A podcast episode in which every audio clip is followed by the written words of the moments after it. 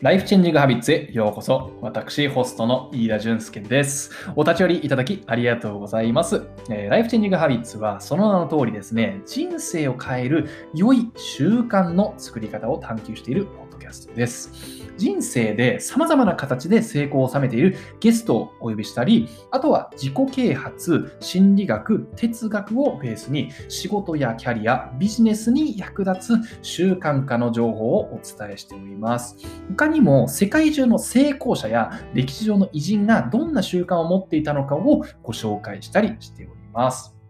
えー、最近はですね、あの全エピソードライブで収録しており、えー、定期ライブのスケジュールというのは毎週の月曜日、水曜日と土曜日の夜9時からとなっておりますので、リアルタイムにコメントとか質問しながら聞いてみたいという方は、ぜひこちらからご参加いただければと思います。Facebook、Twitter、YouTube と LinkedIn の4つのプラットフォームで同時ライブを行っております。さて、今回はですね、偉人の習慣をご紹介するエピソードですね。今回、えー、ピックアップした偉人は、えー、アルベルト・アインシュタインですね。相対性理論、20世紀のパース・オブ・ザ・センチュリーの男ですね。えー、アインシュタインといえば、まあ、言ってしまえば世界の在り方、うん、世界の秘密について日頃からこうね考えていたわけですね。非常にこうコンプレックスな問題と、えー、もうにらめっこして、えー、組み合っていたわけですけどもまあやっぱり難しい問題とね組み合うとまあ要は壁にぶち当たることもすごくあるわけですよね。思考の壁ですよね、えー、あの考えが煮詰まってしまうことがすごくあったと思うんですけども、えアインシュタインの習慣を見てみるとですねやっぱその壁を乗り越えて、こう煮詰まった状態をこう解消する、うん、頭をすっきりさせるとかね、えー、頭をこう万全な状態にする、ひらめきが起こりやすい状態にする、こういうね、えー、状態を作り出すための、えー、習慣がね、あのー、もうたっぷりあるんですね。えああ、なるほどなというものも、え僕もですね、リサーチをしながら思うものがたくさんありましたね。えだから今回のエピソードでは9つ、え選抜してご紹介してるんですけども、いくつかですね、似たカテゴリーに入るものがあったので、ちょっとまとめたりしてて、え実際には13、4個ぐらいですかね、4種類ぐらいの習慣を、えご紹介します。まあ、ちょっとね、変なものも含含みますけどね、アインシュタインって結構ね、奇抜な 男だったので あの、ちょっとね、え、これはっていうのがあったりします。か彼、例えばね、裸足だ、ずっと裸足だったってことね、聞いたことある人もいると思うんですけども参考にならないものもあるかもしれません。でもね、あの、えー、ほとんどは、えー、これね、あの思考を促すアイデアを出すためには使えるものですね。他はまあ、あこんなことやってたんだ、あははぐらいに 聞いていただけたらなと思います。はい。じゃあね、えー、アインシュタインの習慣に入る前に、ちょっと皆さんに一つ聞きたいことがあります。2021年はどんな1年にしたいと思いますか ?2020 年ね、かなりカオスな1年でしたけども、え終わりが近づいてきましたんでね、え今振り返る時期ですし、えお正月には新年年のね、抱負をあの考えなきゃいけない時期になってきてると思います。でね、抱負を立て、えー、結局ね、三日坊主になっちゃうという方、思いたる方いませんかね？誰でもね、あることだと思うんですけども、目標を立ててもですね、目標を立てるためだけに立てちゃうと、なかなかね、習慣の部分がついてこないんですね。この習慣、要は日常の仕組みの部分ですね。仕組みを組み替えないと、結局ですね、それがこう自分の達成できる成果に天井を作っちゃうんですですね。だから習慣を変えないと、えー、結局のところなかなかね、あの目標というのは達成できないんですね。あのむしろ目標なんて立てなくても習慣変えたら、えー、勝手に達成できるものとか増えちゃうぐらい習慣っていうのは大事なんですね。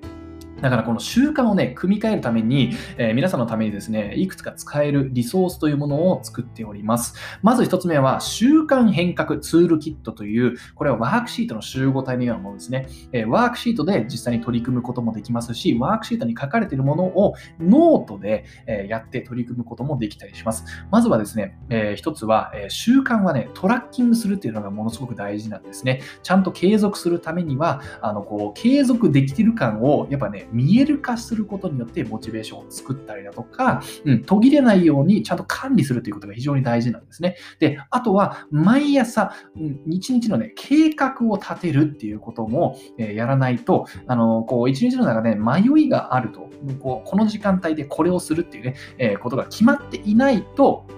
大体こう楽な方、あとはこうこれまでやってた悪い習慣の方に流れちゃうんですね。だからこのえー、流さない、うん、あの一日を意図的に過ごすようにするための、えー、ツールだと思ってください。そのための、ね、ワークシートが6枚詰まっておりますので、こちら www.junsuke.com 僕の個人ホームページからぜひ、えー、今すぐアクセスしてみてください。エピソードの概要欄にね、リンクも貼ってありますので、ぜひそちらからどうぞ。あとはですね、習慣化についてがっつり学びたいという方はですね、え習慣変革メソッド、マストというオンライン講座をご用意しております。3日間で学べます。え、あの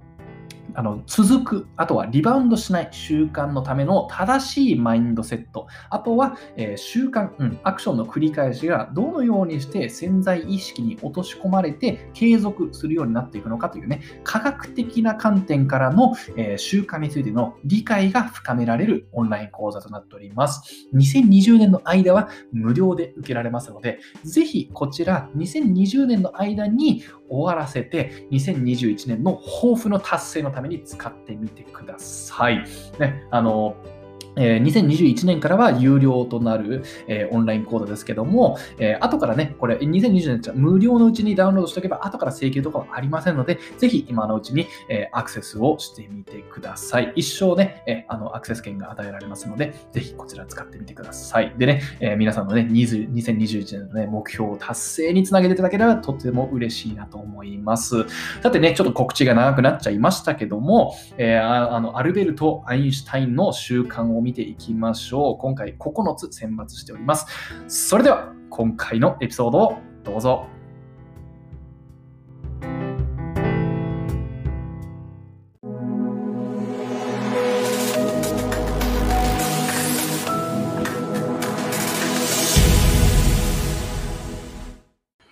どうもこんにちは。ライフチェンジングハビッツへようこそ。私、ホストの飯田俊介です。ライフチェンジングハビッツはその名の通り人生を変える良い習慣の作り方を探求するポッドキャストです。人生で様々な形で成功を収めているゲストをお呼びしたり、自己啓発、心理学、哲学をベースに仕事、キャリア、ビジネスに役立つ習慣化の情報をお伝えしたり、世界中の成功者や歴史上の偉人がどのような習慣を持っているのかをご紹介するポッドキャストです。全エピソードライブで収録しており、毎週月曜、水曜、土曜の夜9時からやっております。本日はちょっとスタートが遅れてしまって 申し訳ございません。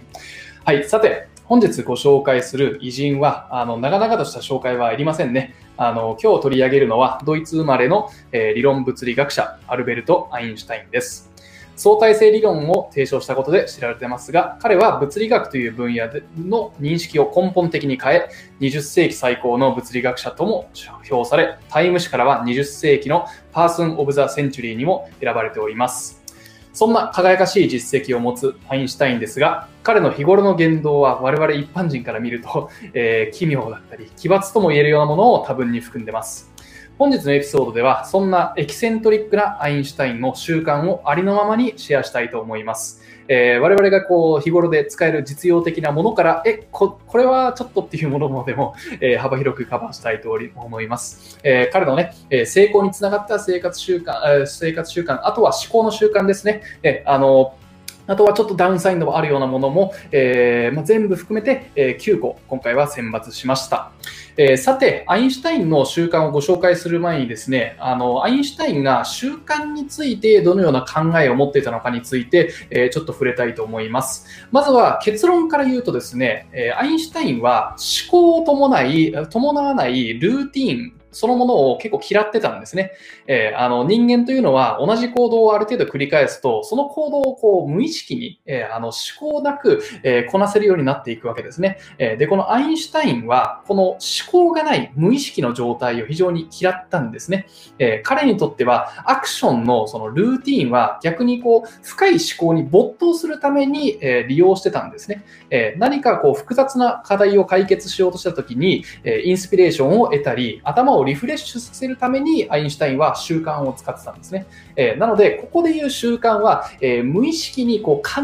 えなく行うこうルーティンのようなものではなくて、意図的に思ってあの使っていた習慣だというふうに、えー、ご理解ください。えー、あの例えばですね、あのアインシュタインのこう習慣についての考えが伺えるこの、えー、言葉がいくつかあるのでご紹介したいと思います。まずはこれですね。えこれはあの、え、彼の言葉なんですけども、え、どれほどの人間が毎日の習慣にとらわれていることだろうか。え、半ば無意識、半ば恐れ、半ば無関心に、え、より良い人生を過ごすためには、どんな人生を歩みたいのかを選び続けなければならないという、これがアインシュタインの考え方ですね。え、彼はこう、え無意識のルーティンではなくて、アクティブに動くっていうことを、え大事にしているわけですね。はい。えー、もう一個ご紹介したいと思います。えーある程度の年齢に達すると、読者は、え生産的な活動から気をそらしてしまう。どんな人であれ、読書をしすぎて自分の脳を使わないものは怠惰な思考の習慣に陥ってしまうという。これもね、アインシュタインの言葉なんですね。はい。あの、こんな言葉から、まあ、アインシュタインのこう、無意識とか、えー、その思考がない状態に対する嫌悪感っていうのが、えー、伝わってくるんじゃないかなと思います。えー、なので、え何かこう、アクションを繰り返すのであれば、常にこう、主体的に、で、そのアクションをなぜ行うのかについて問い続けなければならないというのが、えアインシュタインの考え方ですね。えなので、これを聞いていただいている皆さんも、ただ聞いている情報を、ああ、そうなんだっていうふうに受け取るんではななくて、えー、ご自分の中で情報をちゃんと噛み砕いて、ご自分の人生で、えー、クリエイティブにアウトプット、えー、してみていただければと思います。で、えー、さて、では、あの、アインシュタインの、えー、習慣、えー、9つ見ていきましょう。えー、今日お話しする内容がもし参考になれば、ご視聴いただいているプラットフォームにおいて、えー、ぜひいいねと、えー、チャンネル登録をお願いします。じゃあ、えー、1個目見ていきましょう。最初の、えー、アインシュタインの習慣、丸1はですね、1日10時間睡眠をとるということですね。はい。これめちゃくちゃ多いですよね。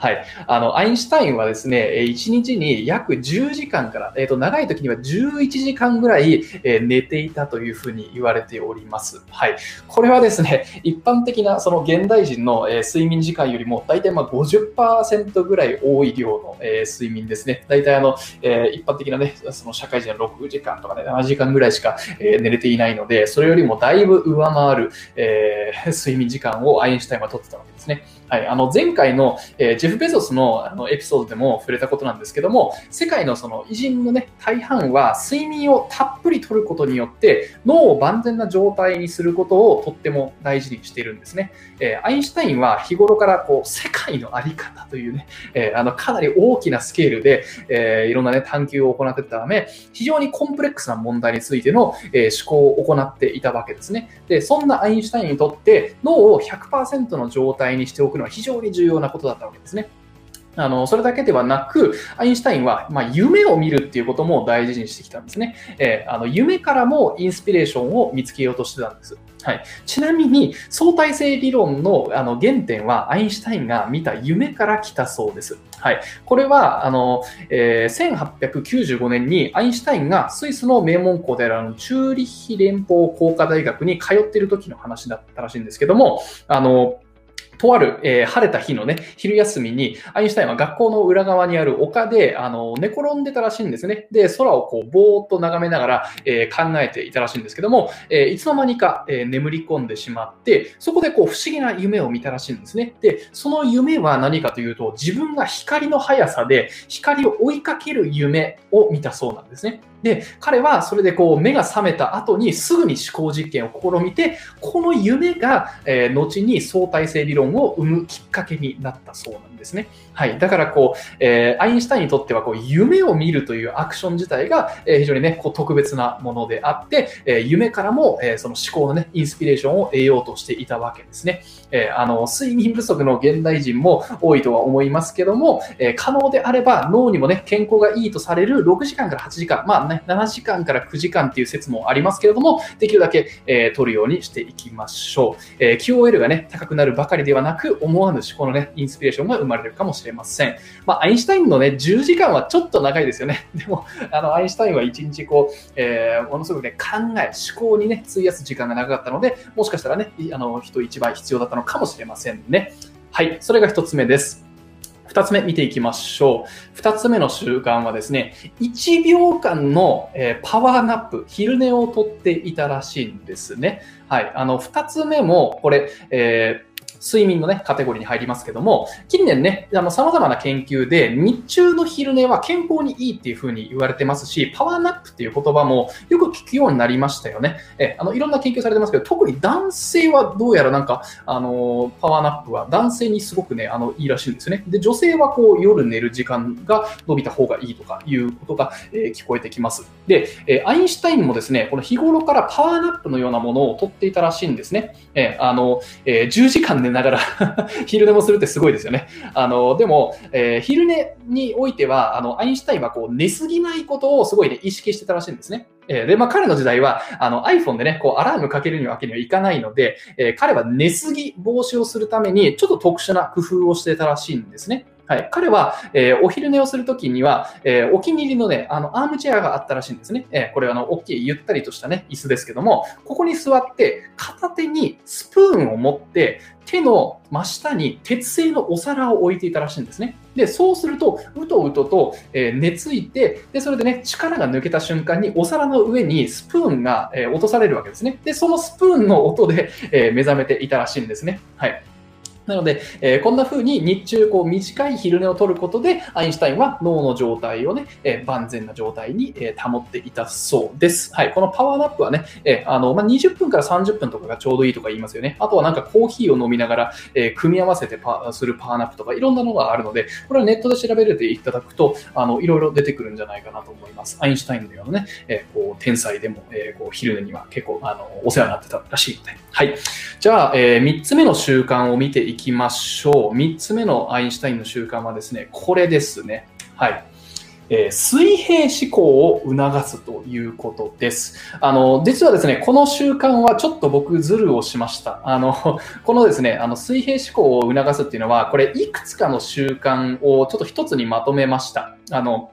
というのもですね、あの全部がほぼ、ま、同じ目的のためになされてた習慣だからなんですね。でその目的っていうのが、えー、水平思考を促す。これがまあ目的ですね。はい。あの水平思考っていうのは英語で、えー、ラテラル thinking、lateral thinking っていうふうに言われるんですけども、これは、えーまあ、あの論理的思考とか分析的分析的思考にあたる垂直思考、バーティカルシンキングの対義語ですね。はい、水平思考がね。あの垂直思考っていうのは、えーまあ、当然ね、立派な役割を果たすんですけども、えー、水平思考を、えー、提唱したですね、エドワード・デボノえっていう人なんですけども、えっと、この人が提唱したのは1967年ですね。えこの人が、この人によれば、え垂直思考っていうのは斬新なアイデアが生まれにくいわけですね。ちょっとメタフォーを使って説明すると、垂直思考っていうのは、す、で、に掘られている穴を掘り続けるような感覚で、水平思考っていうのは新しい穴を、え掘っていって、新しいこうルートで、え問題のね、解決を探っていくっていう、そういう、え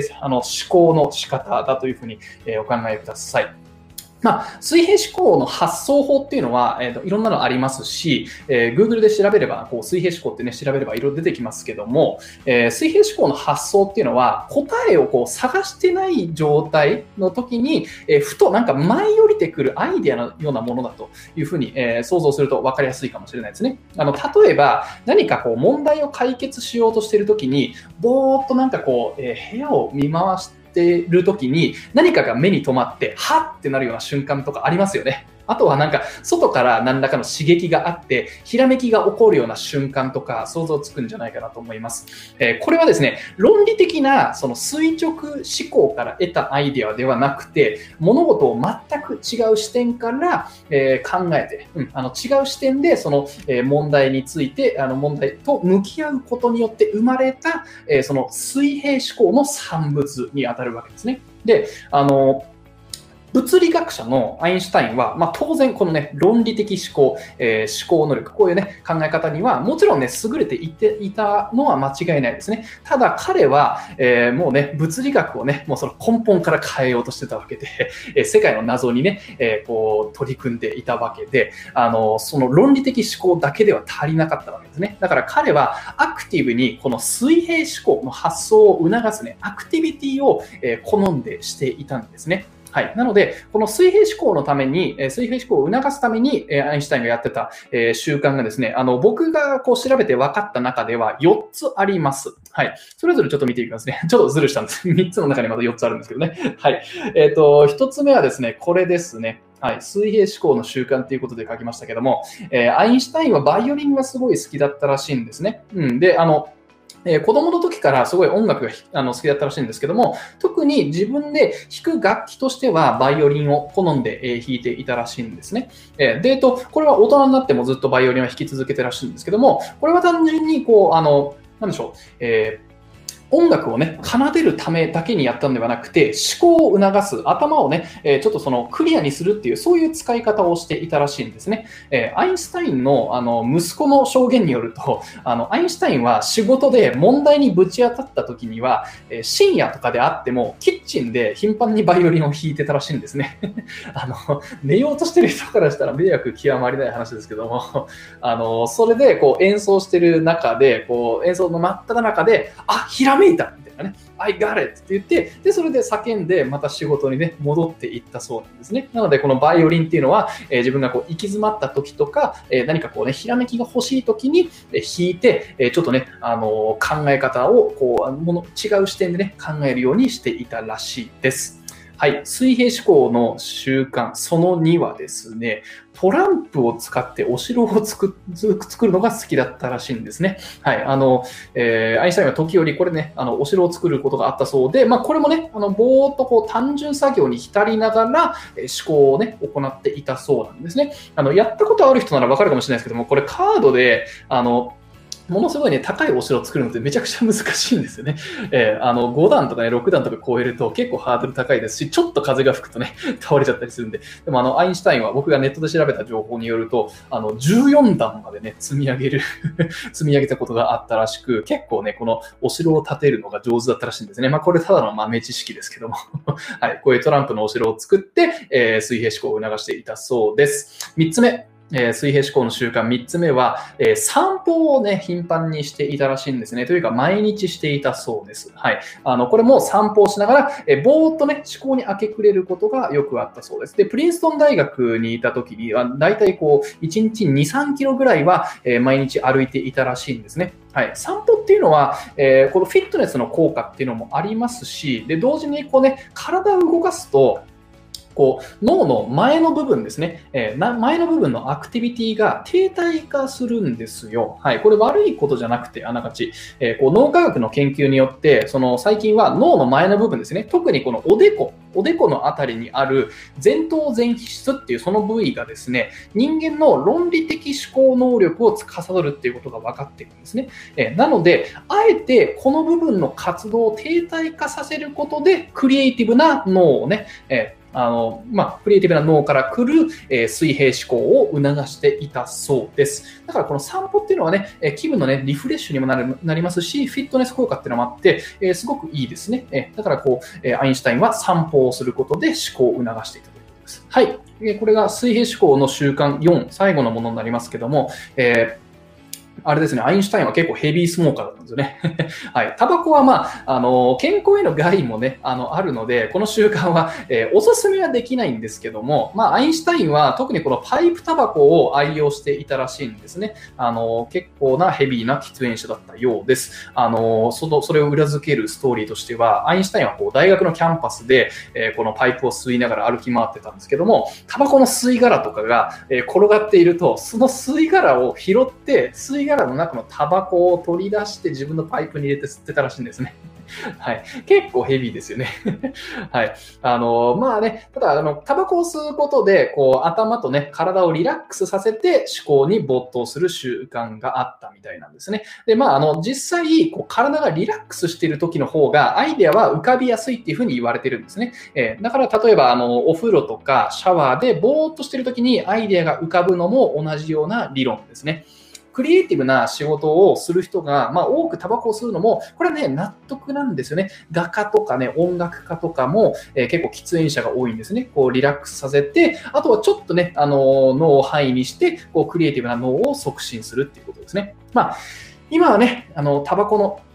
健康へのリスクが山ほど出ているので、おすすめはしませんし、ただ、あの、この肺がんとかへのつながりっていうのは、え、1960年ぐらいまではされなかったんですよね。だから、あの、アインシュタインの時代は、タバコを吸うことが、そもそも健康への害っていう、あんまり認識もなかったなと思いますね。だからまあ、あの、アインシュタインを責めることはできないかなと思います。え、あの、ただこのリラックス効果で、それによって、え、水平思考を促すために、えー、アインシュタインはタバコを吸っていたということですね。はい。これが、えー、3つ目です。えー、4つ目の習慣見ていきましょう。4つ目はこれですね。他人の目を気にしない。ま、これもちょっといくつか習慣がね、えー、あの、組み合わさってるんですけども、あの、ここからですね、ちょっとアインシュタインの、えー、奇抜なところ入っていきますね。アインシュタインは、こう、良くも悪くも人の目を全く気にしなかったんですね。あの、例えば、これ結構一番有名なものじゃないかなと思うんですけども、アインシュタインはね、靴下を全く履かなかったらしいんですね。はい。あの、いつも裸足で、え歩き回って、で、裸足で靴を履いていたらしいです。で、これは正直特に深い理由があったわけでもなさそうなんですね。僕も調べてみると、なんか特別な効果があったわけでもないらしいんですけども、どうやら子供の頃に靴下を履くと親指が靴下に穴を開けてしまうっていうことを発見したそうで、それ以降は靴下を履かなくなったらしいんですね。だからまあ、あの、アインシュタインはどうやら結構健康的な方で風邪ひかなかったらしいので、まあ、よしとしましょうかっていう感じですけども、まあ、豆知識としてね、あの、アインシュタインは裸足だったんだっていうことを、えー、知って、うん、得することがあるかわかんないですけども。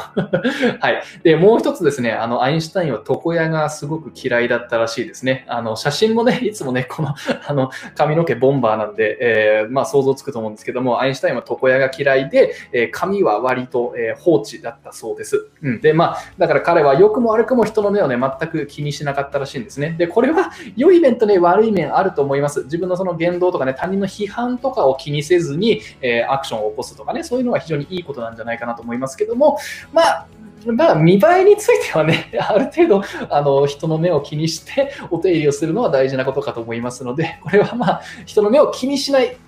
っていう観点からは参考になると思いますけども、靴下とね、あとは床屋は大事だと思いますので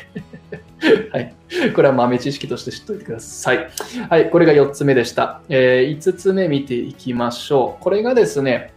生活習慣っていうところ、そのその分野に入ると、えー、これが最後ですね。炭水化物を結構取るようにしていたらしいんですね。えー、これはですね、ちょっと正直100%確証のある情報ではないんですね。えー、これあのネットでいろいろ出てくるものなんですけども、ちょっと確証が得られないんですけども、えちょっとね、面白いものだったので取り上げようと思いました。はい。あの、アインシュタインは晩年はあのベジタリアンだったっていうことで、え知られているんですよね。ただ、えネットで調べた情報によると、彼はですね、パスタが大好物だったらしいんです。で、えっ、ー、と、じゃあ、だから何っていう話なんですけども、あの炭水化物って近年のそのダイエットの文化で悪者扱いされている、ね、傾向ありますけども、えー、脳の、ね、活動をその促進する脳を活発に動かし続けるっていう上では非常に大事なものなんですよね。えー、これはあの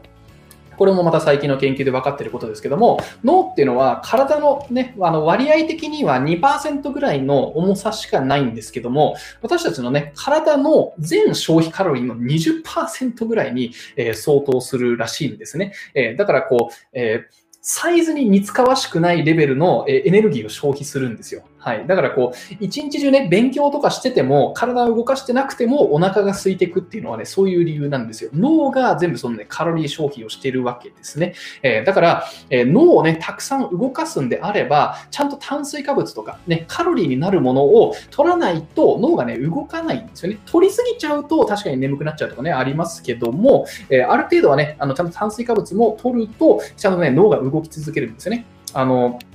えー、お菓子とか、そういうね、炭糖類って呼ばれるもので、えー、体にね、急速に吸収されちゃうものは、えー、血糖値がぐんと上がって、そのままぐんとね、あの、下がっちゃうっていうことで、えあまり良くないんですけども、脳をアクティブに使うなら、このね、えパスタとか、そういうね、炭水化物、多糖類に当たるものは、えいい食事なんじゃないかっていうね、あの、そういうことですね。えだからこう、えアインシュタインはね、パスタが非常にあの好きだったらしいです。だからまあ、これはね、あくまでちょっと理論の分野に入るかもしれないですけども、炭水化物を取ることによって頭を動かし続けていたんじゃないかっていう、えあのそういうふうに、えお考えください。じゃあ次の習慣見ていきましょう。次はこれですね。これは思考の習慣、非常に大事なことだと思うんですけども、アインシュタインはですね、質問をし続けて、で、特にはね、こう、権力から、えー、降りてくる、えー、与えられる知識はね、すごくね、こう疑問を持って、こう、懐疑的に、えー、こう、向き合っていたんですね。はい。アインシュタインっていうのは、こう、質問をし続ける男として知られてるんです。えあの、若い頃に学業、学業面で問題があったっていうふうに、えー聞いたことある人はいると思います。で、これはですね、アインシュタインが頭が悪かったわけじゃないんですよ。えまあ、と当たり前の話ですけどね。でもそういうふうなふう、そういうふうにね、書かれてる、えー、ところも、あの、ちらほらあるんですよね。でも、これはですね、アインシュタインが、こう、例えば先生からこう与えられた知識を、えー、鵜呑みにしないで、えー、こう、あの教師に対しても、こう、why, why, why っていうことをね、あの、こう、疑問をね、持ち続けて、えー、教師とね、こう、頻繁にこう、衝突していたことが、え、大きな原因なんですね。はい。だから彼は常に Y を聞き続けて物事の真実に迫ることを目標としていたんですね。はい。で、こう、どんな権力者であろうともね、上から降りてくる。ただ、まあ、世の中こういうものなんだよっていうね、降りてくるような形で伝えられる情報とか知識に対しては、アインシュタインは特段懐疑的な考えを持つようにしていたみたいなです。で、このね、懐疑的な考えを反映するね、アインシュタインの名言もあるんですね。えこれはアインシュタインの名言なんですけど、権力に対する盲目的な敬意は真実に対する最大の敵であるっていう。はい。これはですね、まあ、権力、あとはね、宗教でも似たようなことを言えますよね。宗教とかにこう、盲目的にフォローしちゃうっていうのは、えー、こう、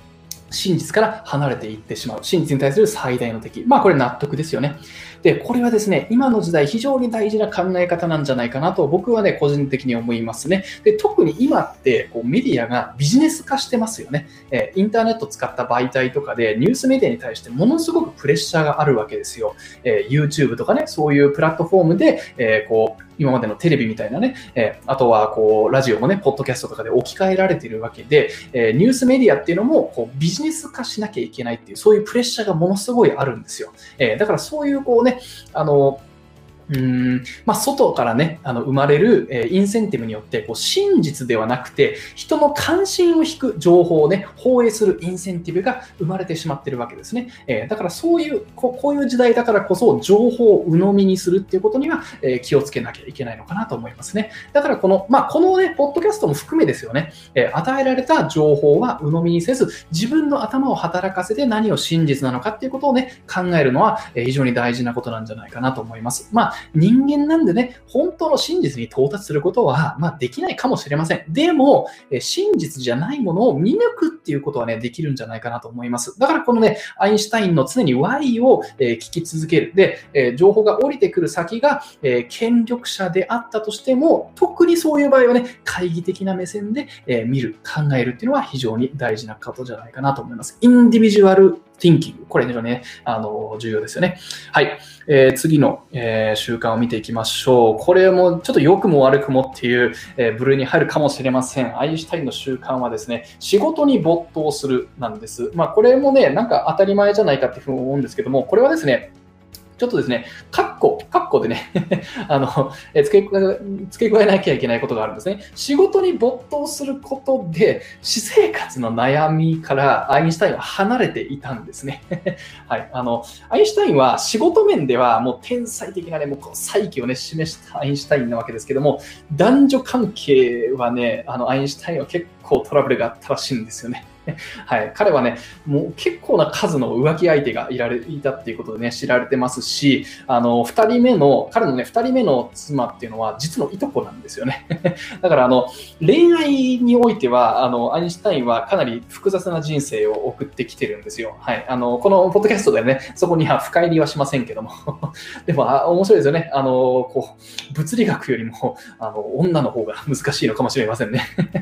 はい。で、あの、アインシュタインは、こう、一人目のね、あの、妻との、あの、離婚がね、近づいてた頃、妻にね、契約書を突きつけたりしたらしいんですよ。えー、あの、で、その契約書には、あの、私と居続けるなら、あなたはこのルールに従う。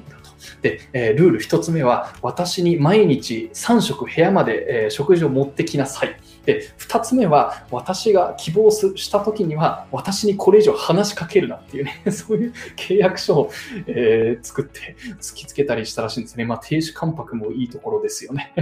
はい。でも、あの、えー、妻をね、えー、あの、愛していなかったわけではないんですよ。はい。あの、えー、彼はね、出張とかしてた時には、えこう、毎日ね、妻と子供に手紙を送ったりしていたらしいんですね。で、そのアインシュタインのこう手紙から彼のね、人生についていろんなね、え情報も分かってるんですね。うん。だからこう、あの、愛がなかったわけではないんですけども、いろいろね、あの、苦労はしたらしいんですね。はい。だから、多分ね、自分の仕事のパッションと家族とのね、両立がすごい苦手だったんでしょうね。うん。で、こう、あの、仕事にね、人生を捧げる人なら、もしかしたら共感できる人もいるのかもしれないですね。はい。で、あの、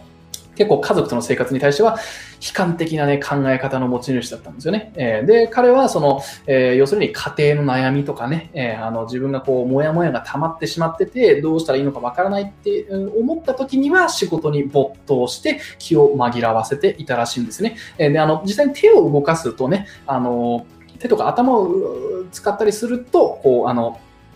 気持ちが晴れたりとかね、する、あの、のは、あの、実際に分かっていることですね。あの、PTSD、戦争とかでね、トラウマを負ってしまった兵士さんとかには、えー、治療をするときには頻繁にこう単純作業をやらされるとか、仕事をさせたりするらしいんですね。そうすると、あの、気が紛れ、気が紛れて、えー、あの、症状がね、改善したりするらしいんですね。え、だから、アインシュタインは悩みがあったら、え、仕事をするっていうのが、え、彼の 対策だったみたいです。これもね、良くも悪くもなんじゃないかなと思います。家庭の問題があれば解決するっていうね、そういう考え方もできると思いますけども、まあ、アインシュタインはこういうことをしていたっていうふうに、えー、まあ、一応参考にしていただければと思います。じゃあ次見ていきましょう。あの、アインシュタインの習慣8はですね、幅広い分野の勉強をしていたらしいんですね。はい。これはですね、あの、まあ、 self education ですよね。はい。先ほどの、まあ、水平思考とも関連する、えー、ことなんじゃないかなと思います。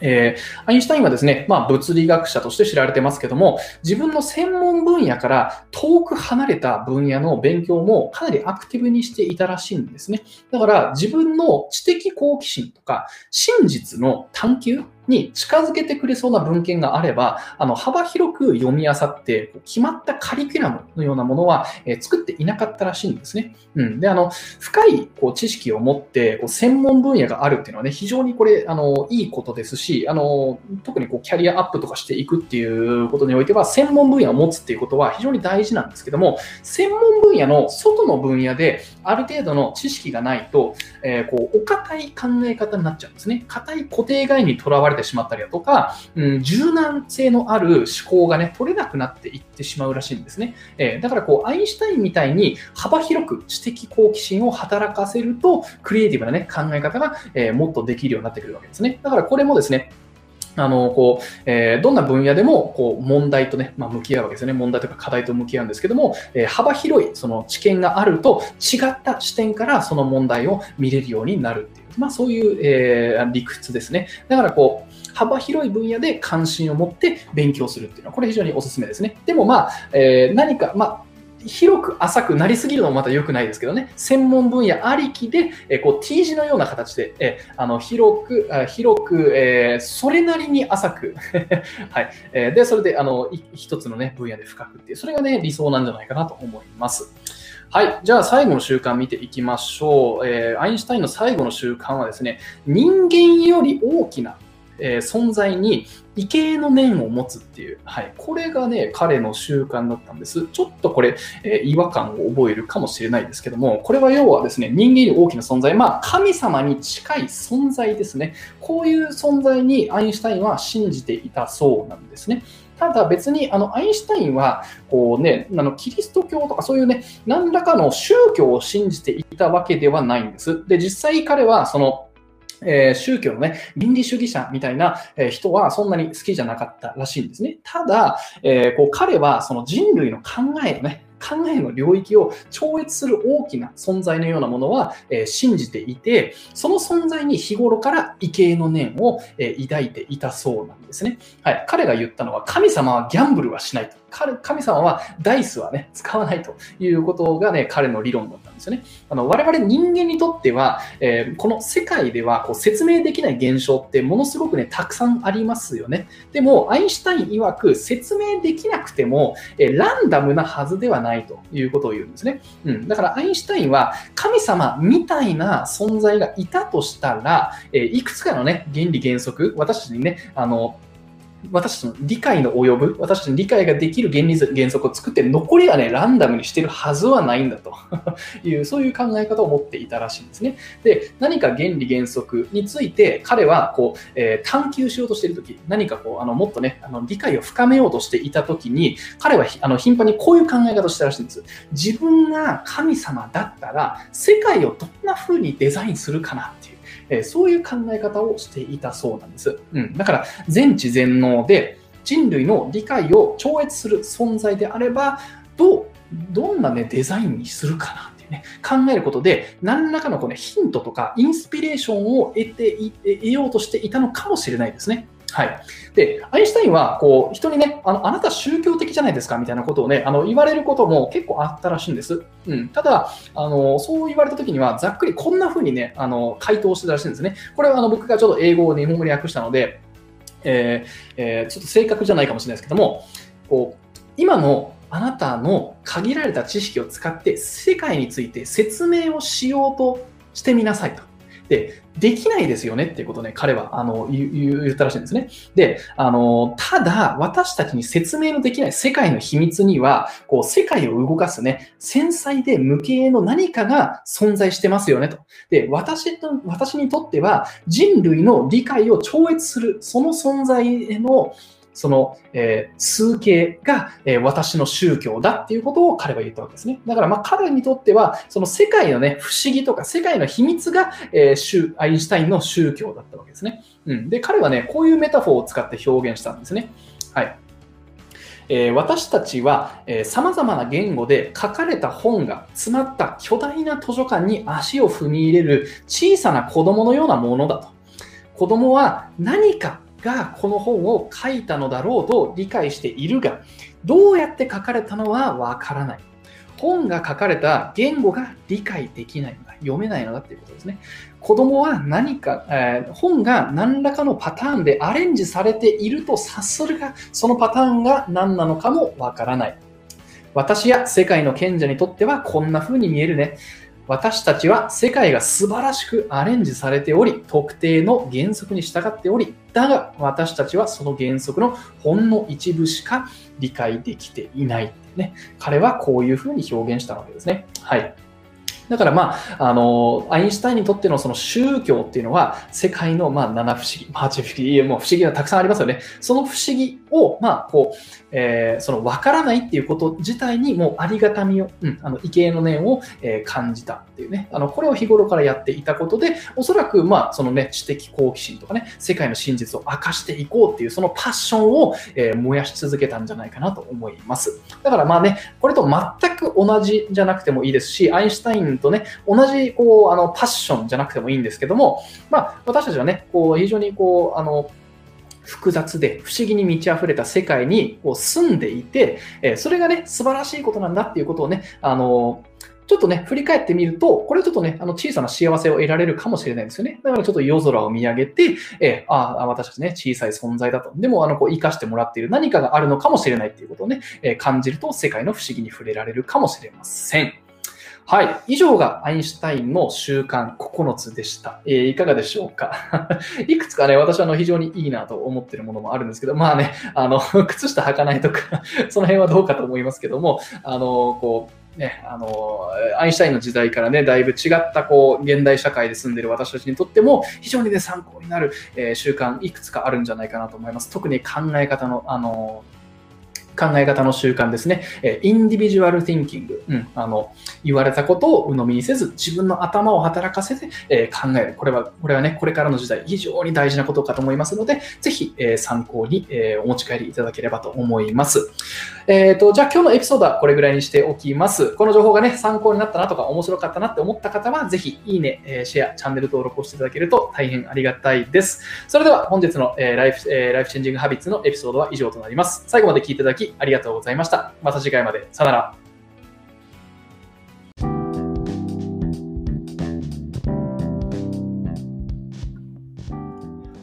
エピソードを最後まで聞いていただきありがとうございました。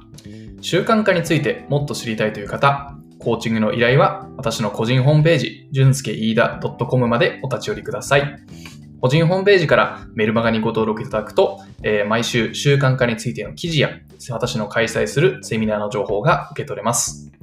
他にも YouTube、Facebook、Twitter、Pinterest、LinkedIn、Instagram などの SNS のプラットフォームで毎日情報を配信しておりますので、じゅんすけいいだで検索いただき、ぜひフォローしていただけるとありがたいです。それでは改めてありがとうございました。また次回のエピソードまで。さよなら。